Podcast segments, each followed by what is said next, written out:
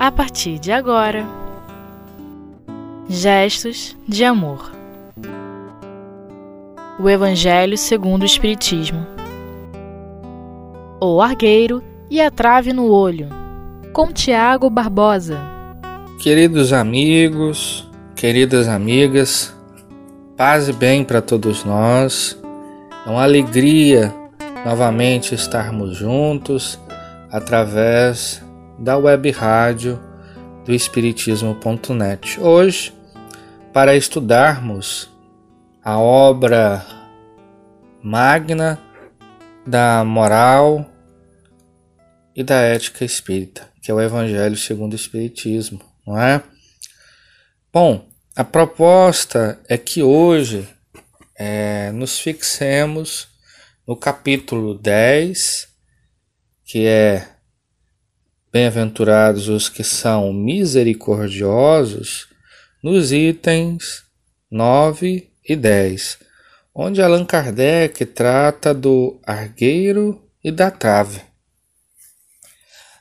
Nesse capítulo, o nosso querido mestre leonês, ele está tratando da passagem evangélica que diz assim: Porque vedes uma palha no olho do vosso irmão, e não notais uma trave que está no, no vosso olho? É uma pergunta. Ou, como dizeis a vosso irmão: Deixai-me tirar uma palha do vosso olho Vós que tendes uma trave no vosso? Hipócritas, tirai primeiro a trave do vosso olho, e então vereis como podereis tirar a palha do vosso irmão. Essa anotação está no Evangelho de Mateus, no capítulo 7, nos itens de 3 a 5. Veja, meus irmãos, como que essa questão é por demais interessante. Comumente, na nossa vida, é muito natural que façamos, digamos assim, algumas análises sobre os acontecimentos do mundo, da vida e, particularmente, aqueles acontecimentos que é, mais de perto nos tocam a existência, né? E o convite do Cristo nesse instante é para que façamos façamos uma análise assim mais profunda sobre esses acontecimentos dentro de uma perspectiva é, de uma moral, digamos assim, mais elevada. Ora, quantas vezes é, esses julgamentos, essas análises, não é? Elas é, são carregadas de uma certa hipocrisia, como Cristo aqui chama. O que, é o argueiro? O que, que é o atrave? O argueiro é um cisco, ou seja, um elemento sem dúvida nenhuma é, descartável, mas muito pequeno. E o que é a trave? Bom, a trave já é alguma coisa muito mais muito mais ampla, né? É um objeto grande. E o que, que Jesus está dizendo? Bom, que por vezes a gente enxerga uma trave, que é um objeto, melhor dizendo, perdão, a gente observa um argueiro, um cisco, nos olhos do outro, né? Uma palha, mas a gente não é capaz, não é capaz de enxergar que nos nossos próprios olhos há uma trave, há uma trave. Isso denota a nossa incapacidade de autoanálise.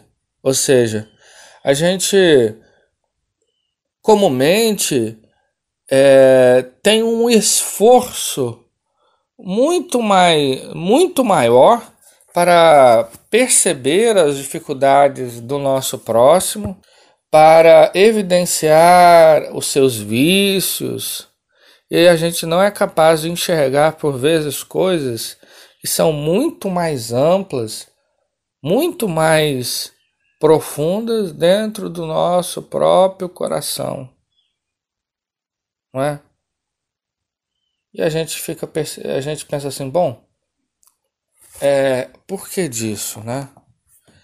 Jesus vai chamar a atenção para a nossa hipocrisia mesmo. E se formos analisar o próprio evangelho, nós vamos encontrar passagens que dá conta disso, né? É, em vários momentos.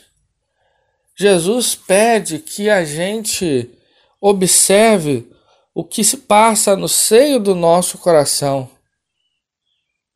dentro de nós mesmos, e abandonemos o julgamento que, na maioria das vezes, é carregado de muita dureza para com o nosso próximo.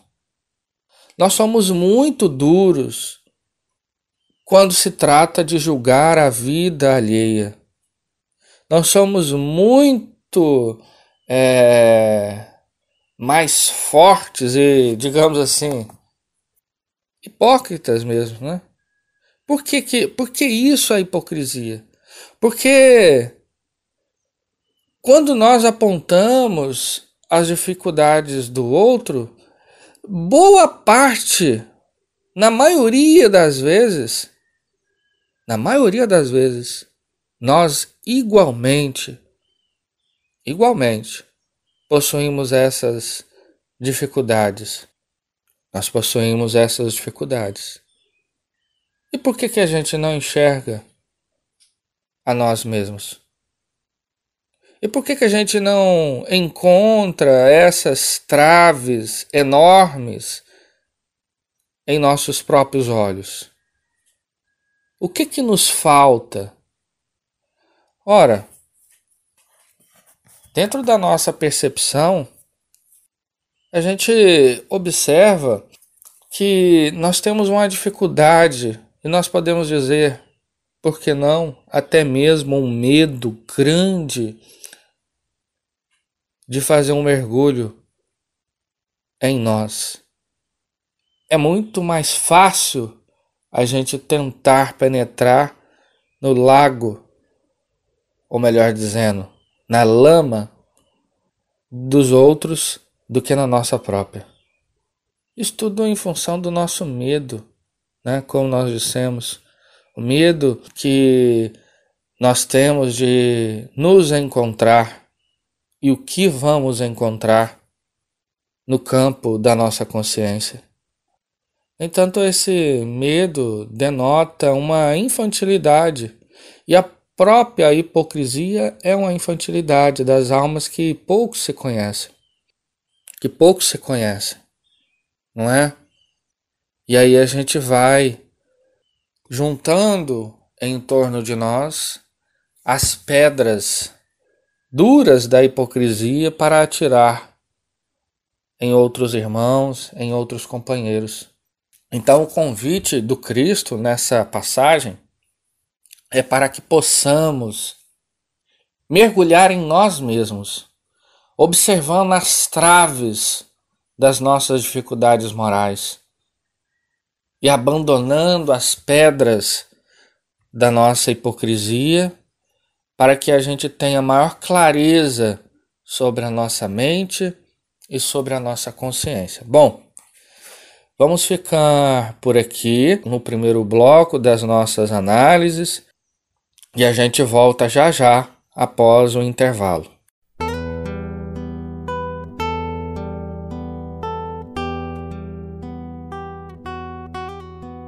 Gestos de amor. O Evangelho segundo o Espiritismo. Olá, queridos amigos, queridas amigas que nos ouvem através da web rádio do Espiritismo.net. É uma alegria estarmos novamente juntos após o intervalo para o estudo do Evangelho segundo o Espiritismo. Lembrando que estamos hoje especialmente analisando o capítulo 10, bem-aventurados os que são misericordiosos, né? misericordiosos, é, analisando os itens 9 e 10, esses dois itens, né? Estávamos falando então da passagem que está em Mateus, no capítulo 7, dos versículos de 3 a 5, onde Jesus vai falar sobre o argueiro e a trave, né? ou seja, o cisco e a trave, né?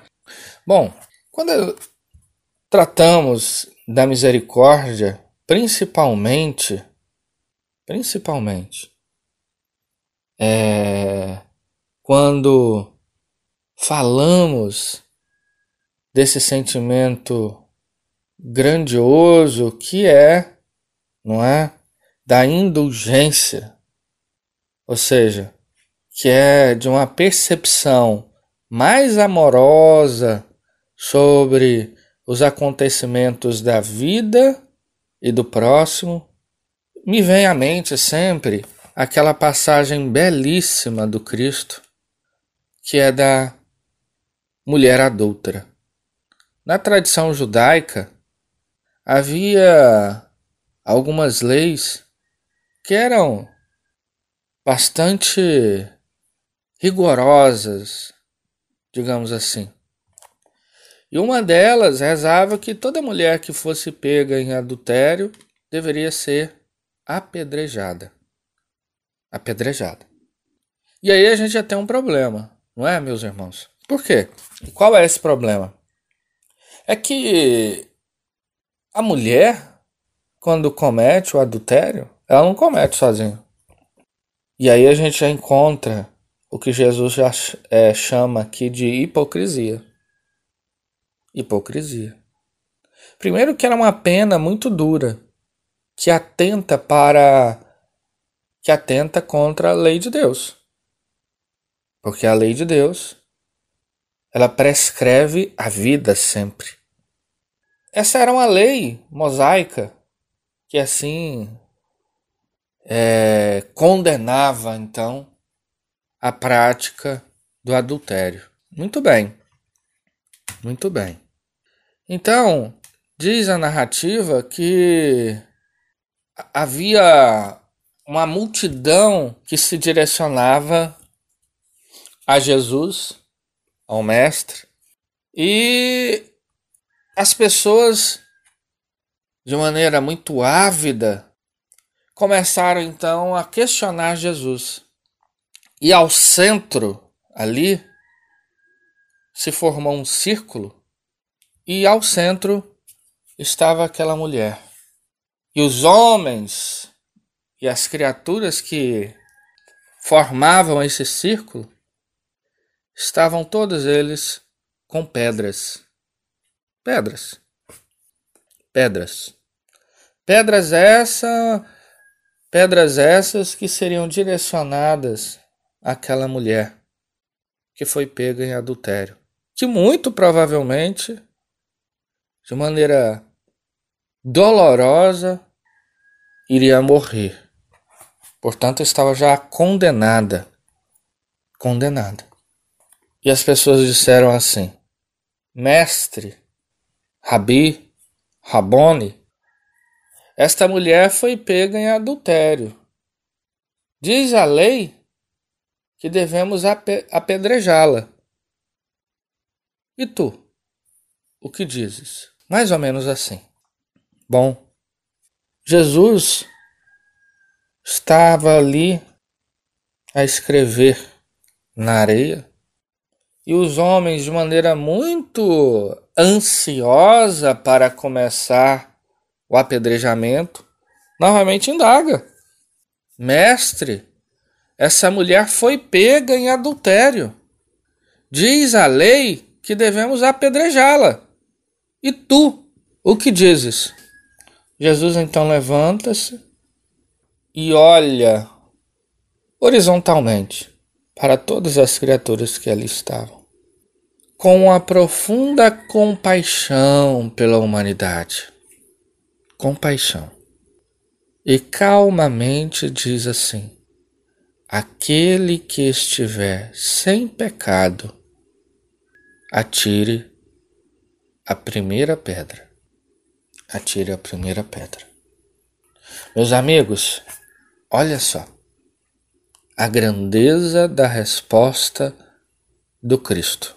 Ele poderia muito bem ter dito assim: Fulano, você tem esse e aquele defeito.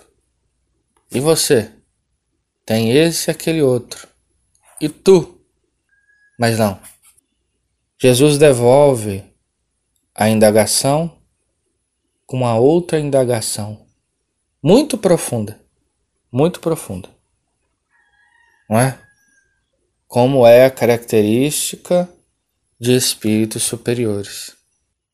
Só que Jesus falava com a autoridade moral daquele que fazia, que nos convidava, melhor dizendo, a um mergulho íntimo e nos fazia recordar das nossas dificuldades, da nossa pequenez, da nossa humanidade.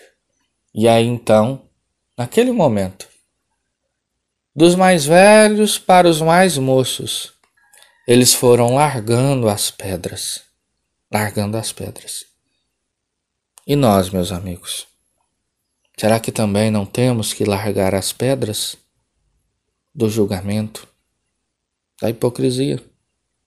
Quantos defeitos nós não temos? Quantos? Quantos? Não é? Que são a semelhança de uma grande trave que cega-nos os olhos, que retira-nos a clareza espiritual. Então, meus amigos, tudo isso que nós estamos falando, em verdade, se trata do vício do orgulho. É o orgulho que nos faz ver as feridas de outrem e não nos deixa ver as chagas morais que carregamos em nosso corpo todo, expostas para que todos vejam, mas nós não vemos, em função do orgulho. Então fica aí para nós o convite à reflexão.